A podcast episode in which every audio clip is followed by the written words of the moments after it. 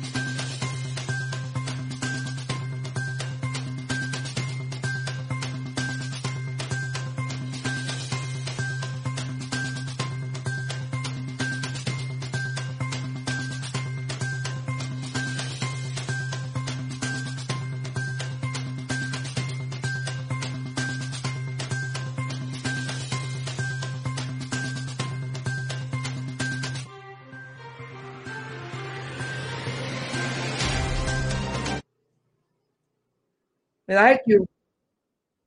Bueno, estamos al aire. Estábamos hablando de sistemas de información. Estamos hablando de todo un poco y se fue la conexión. Pero no solamente que se fue, es que la que no me oía era yo. Así que estamos aquí, presente, está todo el mundo por ahí. Vamos a aprovechar, obviamente, dejamos la comunicación con el vicepresidente Ubaldo Córdoba, porque definitivamente había un súper problema con que él me escuchara y yo pudiera escucharlo a él. Pero estamos aquí y yo quisiera hacer análisis con ustedes de esta entrevista. Yo creo que había terminado todos los extremos. Dice Nivia Rodríguez López que se fue Ernie Pujols. Yo no dudo nada. Porque si ustedes se dieron cuenta, Ubaldo Córdoba Figueroa vino con un libreto. Y yo creo que voy a empezar por la primera contradicción. Ahora, Ernesto Pujols no hizo nada, pero viene desde 2019 amenazando a los estudiantes lo que él identificara como comunistas en la Universidad de Puerto Rico, porque fíjense que atrás de esa imagen que publicó en su perfil de las redes sociales, precisamente estaba la torre de la Universidad de Puerto Rico. Pero el vicepresidente Ubaldo Córdoba insiste en decirnos que eso lo hizo antes de que llegara a la universidad. Ahí está la imagen y está más clara que el agua. Pero ni desde el 2019 ni en mayo del 2020, ni en junio, ni en julio, cuando se viene estableciendo la, eh, el perfil de este trabajador, director, principal ejecutivo de sistemas de información de la Universidad de Puerto Rico, la Universidad de Puerto Rico podía establecer que en efecto Ernie Pujols era un problema para los sistemas de información y todo el trabajo que se estaba haciendo allí. No me pueden establecer cuándo eran las vulnerabilidades del sistema que ellos identificaron. Pero sí me pueden decir que por esas vulnerabilidades fue que volvieron o añadieron contrato, eh, trabajo a Microsoft para quedarse con la migración y la administración de los correos electrónicos de la Universidad de Puerto Rico. Yo no sé qué habla peor de la administración universitaria. Si que usted, si que le puedan reconocer a ustedes que usted no votó a quien debió haber votado. O que en efecto ellos entiendan que no hay nada por lo que despedir a esta persona. Fíjense que estamos hablando desde mayo todos los sistemas, además del proceso con la migración, están siendo vulnerados con política partidista. Qué dichosa manía tienen los administradores de este gobierno de decir que eso pasa en cualquier sitio.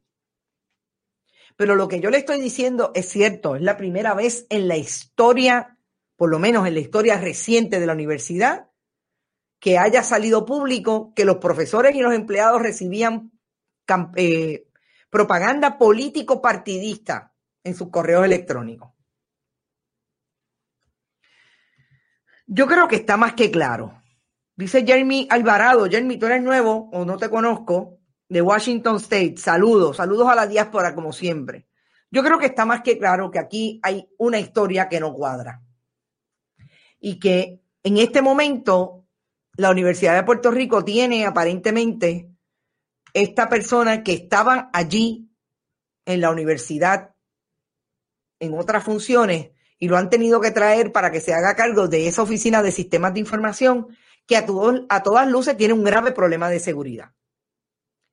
Y otro dato bien importante que me luce que el presidente no está disponible para contestar unas preguntas que me parece que si él contrató, como dicen, por convocatoria a Ernesto Pujols, él debería saber por qué lo contrató. Y si era tan bueno, ¿cómo es que ha pasado todo esto?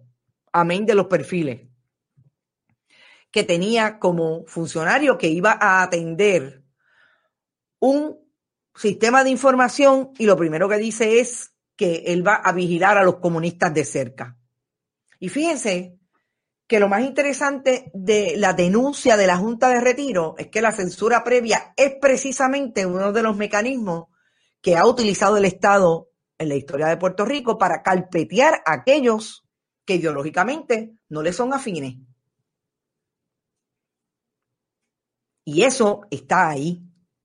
No lo quiso decir con nombre y apellido, pero en efecto fue esa carta lo que activó por fin después de tres o cuatro meses a la administración universitaria para despedir a Ernesto Pujols. Pero ahora dicen que renunció. Esto es como la renuncia de la secretaria del Departamento de Justicia. Esto es la, como la renuncia de Glorimar Andújar, como la renuncia del ex secretario del Departamento de la Vivienda, Gil Enseñat. En esta administración a nadie lo votan. Al único que ha votado el pueblo de Puerto Rico es a alguien de esta administración según ellos, a Ricardo Rosselló Nevares, gobernador electo en el 2016.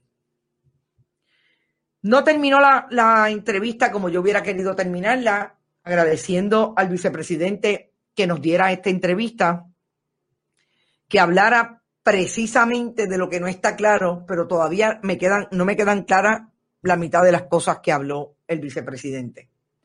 Pero vamos a lo último, que es que Jennifer González dio positivo al COVID. ¿Te está gustando este episodio? Hazte fan desde el botón apoyar del podcast de Nivos. Elige tu aportación y podrás escuchar este y el resto de sus episodios extra. Además, ayudarás a su productor a seguir creando contenido con la misma pasión y dedicación.